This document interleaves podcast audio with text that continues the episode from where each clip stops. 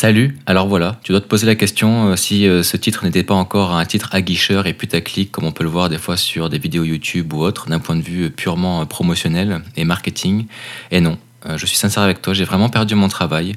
Et dans cet épisode, je te prouve mon engagement, celui que je t'ai fait dans le premier épisode de ce podcast. Je t'ai expliqué que j'allais me dévoiler à toi en toute vulnérabilité, sans retenue, sans filtre, en levant le fameux voile de, de perfection que j'ai tendance des fois à appliquer pour dissimuler mes, faiblesses et mes défauts. Et je veux que mon expérience soit pleinement profitable. Alors je vais t'expliquer euh, dans quel contexte j'ai perdu mon travail et pourquoi mon expérience va être profitable dans le futur. Je te dis à tout de suite pour en parler. Infographie 3D, reconversion professionnelle et mindset. Mon prénom c'est Kevin, je suis coach privé et formateur en ligne. Bienvenue sur mon podcast La force du faible. Alors voilà, je vais reprendre un petit peu du début, c'est-à-dire que je vais te réexpliquer le contexte, euh, pourquoi je suis salarié déjà, euh, ensuite pourquoi j'ai perdu mon travail euh, et, puis pourquoi je t'en fais part, parce que tu pourrais te dire, mais, dis donc s'il a perdu son travail c'est qu'il n'est pas bon, donc s'il n'est pas bon qu'est-ce qu'il a à m'apporter? Et, et, en quoi il se positionne sur les services de coaching et de formation en ligne en fait? donc je vais te repositionner un petit peu le contexte de tout ça. Dans, un premier lieu, il faut savoir que la, reconversion professionnelle que j'ai effectuée, donc de l'agent de sécurité euh, à l'agence d'architecture, alors ça, ça fera l'objet d'un épisode à part entière, euh, a fonctionné. C'est-à-dire que j'ai mis en place des méthodologies qui m'ont permis de créer un portfolio qui soit vraiment convaincant, ce qui m'a permis d'être embauché dans des agences d'architecture alors que j'ai aucun diplôme là-dedans. Donc déjà, ça, cette expérience que j'ai cumulée, c'est ça que je transmets dans mes coachings. Je partage euh, le fruit en fait de mes méthodes, de mon expérience positive, et puis je te la mets en avant pour que tu évolues rapidement. Donc c'est uniquement par rapport à ça. En aucun cas, je me place comme un expert, comme tu le sais déjà, ou comme un professeur. Donc, si jamais tu fais appel à mes services ou que tu me suis, c'est parce que tu aimes le niveau de mes 3D, tu aimes ma personnalité, tu aimes mon approche, tout ça. Donc, il y a un feeling qui s'est créé et puis euh, puis tu as envie que je t'accompagne pour te faire évoluer euh, sans passer par toutes les, euh, les phases d'échec par lesquelles je suis passé. Et au lieu que tu mettes 5 ans comme moi à atteindre le niveau que j'ai, bah, tu peux y arriver en une année, voire moins. Donc, tout ce que, tout ce que j'ai mis en place, euh, c'est quelque chose qui est valable pour mes coachings. Mais je ne pouvais pas me lancer à fond dans mes coachings parce que si tu m'as suivi depuis le début de mon premier épisode de podcast, j'explique dans les épisodes qui suivent que lors de l'immigration, une des contraintes, c'était que je sois salarié pendant au moins 24 mois euh, sur le territoire nord-américain. Et en particulier au Québec parce que c'est la province du Canada que j'ai ciblée avec toute ma famille. Et donc au moment où j'étais sur place, euh, quand on, effectue la demande auprès du Québec pour rester vivre ici, pour que le Québec euh, valide en fait cette demande et nous accepte, parce qu'il filtre vraiment fort l'immigration contrairement à nous en France, ce qui fait que ça, il faut déjà apporter quelque chose au pays. On peut pas comme arriver comme nous en France. En France, c'est possible de bénéficier des aides, de bénéficier du chômage et de profiter de la caisse d'assurance maladie sans avoir aucun papier. Peut-être que ça a évolué d'ici là, entre temps, entre 5 ans que depuis cette période-là que euh, j'ai constaté jusqu'à maintenant, à l'heure à laquelle j'enregistre ce podcast, mais c'était le cas à un moment donné. Au Québec, c'est pas ça. Il faut déjà prouver que tu apportes quelque chose au pays, que tu as de l'argent de côté pour investir, que tu as de, pour subvenir à tes besoins en cas de perte d'emploi pendant X années, euh, surtout si tu as des enfants, etc. Et puis que euh, tu n'es pas là pour profiter du système. Donc ça, c'est la mentalité de, et c'est la politique d'immigration qui est propre au Québec. Donc par rapport à ça, il y avait des conditions d'immigration. Et dans ces conditions d'immigration, c'est d'avoir un certain niveau en français. Donc il a fallu que je passe des examens en français, d'apprendre la charte des valeurs du Québec pour euh, apprendre la culture québécoise, les valeurs du, Québec, etc. Les droits des hommes, des femmes et tout. Et, euh, et en même temps, euh, je devais euh, justifier d'un certain pécule financier pour, euh, pour il faut aussi investir beaucoup d'argent pour à, chaque fois envoyer les dossiers. Moi, par exemple, l'envoi de mon dossier pour savoir si je pouvais être accepté juste par le Québec, hein, parce qu'après il y a le fédéral, c'est la partie anglophone. Le Québec, c'est un peu comme la Corse en France.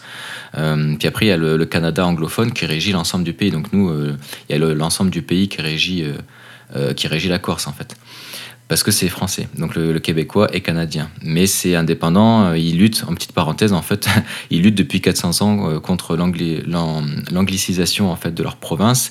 Ils prônent l'aspect euh, francophone et donc ils veulent garder ça et maintenir la langue française. Donc, donc voilà. Donc c'est une des raisons qui a fait que suis évolué immigrer au Québec, parce que ça se rapproche beaucoup plus de mes valeurs. Et, et, ce qui s'est passé, c'est que je devais travailler en fait pendant 24 mois. Ils vont regarder 36 mois en arrière, parce que j'ai envoyé mon dossier il y a un mois, un mois et demi, deux mois plutôt. ils, ils, regardent 36 mois en arrière, et si au cours de ces 36 mois, j'ai travaillé 24 mois en tant que salarié à temps plein dans un des métiers qualifiés qui est euh, énuméré sur le site du gouvernement, euh, eh bien, euh, je fais partie des prérequis nécessaires de base pour, pour que le dossier soit étudié. Ça veut dire ça veut pas dire que je vais être accepté, ça veut juste dire que c'est pour juste qu'il soit étudié. Et donc pour ça, il faut débourser déjà 1600 dollars, boum. en tout cas moi avec trois enfants et puis ma compagne, parce que c'est par moi que passe la demande du coup et et ça, bah, ça a impliqué d'être à l'emploi au moment de la demande. Et euh, ben, j'ai perdu mon emploi euh, deux semaines après que ma demande a été acceptée. Donc j'ai eu énormément de chance parce que déjà les traitements des dossiers habituellement étaient très longs avec les gels administratifs liés au, en fait au, retard administratif causé par les mesures sanitaires liées au Covid. Ce qui fait qu'à un moment donné, les, les temps de traitement entre le moment où tu arrives et le moment où tu obtiens la résidence permanente, c'est-à-dire le, le, droit de vivre au Québec euh, en permanence, ça pouvait prendre 7 ans pour certaines personnes, tu te rends compte? Moi déjà, 24 mois de base, obligé, parce que je suis obligé de travailler. Puis après, il y a eu un an euh, avec les, mesures sanitaires, etc. J'ai obtenu ma, mon invitation par le Québec et le Québec a dit OK, votre profil nous plaît, euh, on vous accepte. Maintenant, il faut faire la demande euh, sur la partie anglophone, donc sur les parties fédérales, donc auprès des fédéraux. Et, ensuite, ça, bah, ça peut prendre encore quelques temps. Mais d'après moi, ça ne devrait pas prendre 7 ans parce qu'ils ont accéléré pour rattraper les retards au niveau de, l'administration euh, canadienne. Et donc, je, pourquoi je te dis ça? C'est parce que j'ai eu de la chance que ça a été accepté en deux mois et donc avant que je perde mon emploi. Sinon, ça aurait pu euh, me mettre dans une position très très difficile. Donc, pourquoi j'ai perdu mon emploi? Euh, Il faut savoir que pendant les mesures sanitaires et puis les confinements au Québec, euh, beaucoup de personnes étaient euh, vraiment euh, fatiguées, épuisées de rester enfermées chez eux, dans des appartements, tout ça. Donc ce qui s'est passé, c'est que quand il y a eu le déconfinement, beaucoup de personnes avaient mis de l'argent de côté ou qui avaient déjà de l'argent de côté, ont acheté, soit ont déménagé, soit ont acheté une maison à la campagne pour pouvoir profiter du plein air et se rapprocher de la nature. Et ça a créé en fait une explosion du marché dans l'immobilier, que ce soit dans la dans la construction ou alors dans la vente de maisons déjà existantes. Et, euh, donc, euh, les propriétaires se sont retrouvés en position de force et ont, pu augmenter en fait les, euh, offres et, le, prix de leur maison. Donc, les acheteurs étaient en position de faiblesse et puis étaient dans le besoin, dans la demande. Donc, il, y a eu un, gros engouement qui s'est généré, donc une grosse fluctuation du marché, puis ça a fait une grosse montée. Et là, pendant ce temps-là, ben, ce que, ce ça a fait qu'il y a beaucoup de personnes qui ont voulu construire des maisons, et, il y a eu, et toutes les agences d'architecture euh, aux alentours ont eu une recrudescence de demandes et ont été obligées d'embaucher plus de personnel. Et moi, je suis arrivé en fait euh, juste après cette période-là, juste en plein milieu de cette période-là, je te dirais, juste après le déconfinement. Euh, moi, j'avais été confiné pendant 15 jours en arrivant ici. Puis après, derrière, après, il a fallu que je trouve du travail. Et dès que j'ai eu mon permis de travail qui m'a permis d'être, de travailler sur le territoire, j'ai tout de suite euh, postulé euh, juste avec mon portfolio. Et donc là, j'ai trouvé très rapidement du travail. En plus, j'ai pu être plus difficile et, filtrer et sélectionner d'autres agences en postulant ailleurs pour euh, trouver toujours quelque chose qui correspondait plus à, mes, à, ma passion et à ma personnalité et à mes objectifs d'apprentissage. Donc c'est ça qui s'est passé. J'ai profité de l'engouement et du fait que le, Québec avait besoin de main-d'œuvre dans, euh, dans, le milieu architectural. Donc, moi, comme j'étais euh, designer graphique de métier, infographiste, euh, 2D puis illustrateur, ça a été, ça a été cohérent avec les métiers recherchés. Ça m'a permis de cumuler ce qu'ils appellent l'expérience pour le programme de l'expérience québécoise, donc ces fameux 24 mois de travail en tant que salarié à temps plein sur le continent nord-américain dans un des métiers qualifiés. Et euh, par contre, il y a eu une redescente forcément, parce que tout ce qui monte redescend. Et euh, il y a eu, euh, à un moment donné, une grosse chute, une grosse récession, et on est en plein dedans. Cette grosse récession, il y a eu comme deux vagues. Une première qui m'a fait perdre déjà mon emploi il y a six mois pour la même raison, et la seconde qui fait que je perds mon emploi une seconde fois. À chaque fois, j'ai retrouvé un travail très facilement parce que mon portfolio est convaincant. Et donc, euh, je suis capable de me vendre et, euh, de répondre en fait à des, euh, à des besoins. Je suis un peu comme un objet brillant pour les agences d'architecture. Sauf qu'après, en applicatif, en interne, certaines agences ne se rendent pas compte que pour avoir ce niveau de qualité-là, ça prend plus de temps. Et donc, les modifications qu'on me demande en live comme ça et les contraintes qu'on m'impose en live dans les agences sont pas des contraintes qu'on a nous en tant que graphiste freelance. Ou designer freelance ou peu importe professionnel freelance. Quand on travaille comme pigiste, comme ils appellent ici, ben nous c'est un équivalent de, de micro-entrepreneur en fait, auto-entrepreneur. Et euh, ben dans ce cas-là, euh, nous on a notre propre workflow, on n'a pas de contraintes, on n'est pas obligé de fournir des fichiers 3D, on n'est pas obligé d'utiliser divers logiciels qu'on a, on est juste on optimise juste notre façon de travailler pour qu'elle soit le plus rentable possible. Et donc, euh, les contraintes imposées en agence font qu'un infographiste 3D qui pousse le niveau de réalisme avancé euh, prend du temps, en fait. Euh, donc, coûte cher à la société. Et donc, moi, j'avais toujours négocié un, beau, un, bon taux horaire. Et d'ailleurs, ben, je t'invite à écouter l'épisode, en fait, sur les offres de services en rapport en photoréalisme 3D. Donc là, ce qui s'est passé, c'est que qu'est-ce qu'on fait dans ces cas-là en couple par euh, besoin vital? C'est-à-dire qu'un coiffeur, les cheveux poussent toujours. Il donc il y aura toujours quelqu'un qui va venir pour se faire coiffer les cheveux, même s'il y en a qui se coupent les cheveux tout seul, euh, même s'il y en a qui n'ont pas de cheveux, aucun non plus. Il y aura toujours quelqu'un pour se faire couper les cheveux. Donc le, coiffeur euh, aura toujours la demande. Oui, il y aura toujours des clients. Il y aura toujours une demande pour la coiffure. alors que moi, maintenant, avec les logiciels spécialisés en visualisation architecturale, comme Lumion, D5, Twinmotion, etc., la plupart des personnes qui n'ont pas de connaissances techniques en 3D peuvent quand même arriver à produire des rendus suffisamment professionnels pour les clients. Et en agence, les clients qui veulent faire construire leur maison, on s'entend, ils n'ont pas besoin d'avoir quelque chose qui ressemble à une photo. La photo, c'est bien pour un type de client qui veut qui veulent faire créer un bouche à oreille, qui veulent avoir un site internet qui se démarque des autres. Euh, donc c'est plus d'un point de vue promotionnel, c'est plus euh, un investissement. Moi, on me voit plus comme un investissement euh, qui va permettre d'avoir plus de de clients par la suite et de, créer un, générer un engouement en fait par rapport euh, à la qualité de la prestation 3D. Mais après, en interne, c'est juste de l'investissement, en fait. Ça coûte plus cher que ce que ça pourrait coûter si on utilisait juste un logiciel spécialisé en visualisation architecturale, comme des 5 Render ou Lumion, par exemple, euh, et, sortir des images euh, rapidement en 5 heures. Euh, voilà. Moi, ça peut me prendre des fois 15 heures pour créer un rendu photoréaliste qui ressemble à une photo. Donc, finalement, en fait, je devais juste répondre à un besoin qui était le volume. Donc, les 3D que je, que je faisais, pouvaient pas être très belles et alambiquées. Toutes les méthodes que je mettais en application euh, n'étaient pas forcément des méthodes qui étaient nécessaires pour répondre à un besoin d'un certain volume de commandes. Donc mes 3D, euh, voilà, le niveau n'était pas forcément, euh, c'était pas des 3D que j'aurais mis dans mon portfolio, voilà. Donc il y a beaucoup de choses que j'ai fait pendant des années dans les agences d'architecture que je ne présente pas dans mon portfolio parce que je les trouve pas assez belles. Ça va me permettre maintenant du coup de, de me lancer à fond dans mon business et c'est pour ça que je te dis que ça va être profitable parce que Jusqu'à maintenant, je faisais toujours ça en complément de revenus euh, sur mes temps libres. Et euh, bah, euh, moi, avec ma vie familiale, avec le 35 heures en travaillant dans les agences, et puis ça me laissait pas beaucoup de temps pour développer mon business. maintenant que c'est arrivé, là, déjà en deux jours, je suis passé de, de 35 personnes sur mon groupe à 80 et ça ne cesse de croître depuis, depuis deux jours et je sais que je vais pouvoir me lancer à temps plein, à fond et dans un an, en fait, je vais vraiment avoir une vraie communauté de personnes euh, que je vais pouvoir accompagner, euh, qui vont pouvoir s'aider les unes entre les autres, qui vont être spécialisées dans le, et passionnés par le photoréalisme 3D euh, et, avoir des personnes plus qualifiées. Voilà. Parce que mon objectif, c'est pas de chercher le volume, c'est de chercher la qualité. D'ailleurs, je vais faire un épisode à part entière là-dessus, mais encore une fois, au même titre que je me suis engagé en toute transparence auprès de toi pour être honnête, je tiens aussi à m'engager encore une fois auprès de toi pour te dire que je ne te considérerai jamais comme une vache à lait. Euh, pourquoi je te fais cette promesse-là? Parce que je trouve qu'à l'heure d'aujourd'hui, il y a trop de personnes, trop de coachs, trop de, commerciaux, entre guillemets, qui, euh, qui essaient de vendre à tout prix, sans savoir si le produit qui va être vendu est vraiment un besoin nécessaire, nécessaire pour la personne qui est en face. Et moi, ce qui est important pour moi, c'est que les personnes qui achètent mes coachings ou qui achètent les formations que je vais faire en vidéo par la suite, ça leur corresponde et que ça réponde à un besoin, une problématique directe. Je ne veux pas imposer des modules qui vont pas te servir. Par exemple, si tu achètes une formation sur D5 Render, c'est parce que tu veux apprendre des 5 Render. Donc je vais faire un coaching sur D5 Render. Mais après, je vais te proposer avec des petits, euh, des petits systèmes à côté. Est-ce que tu veux ajouter ça au panier, par exemple? Euh, Est-ce que tu veux acheter une formation complémentaire sur la post-production avec Photoshop?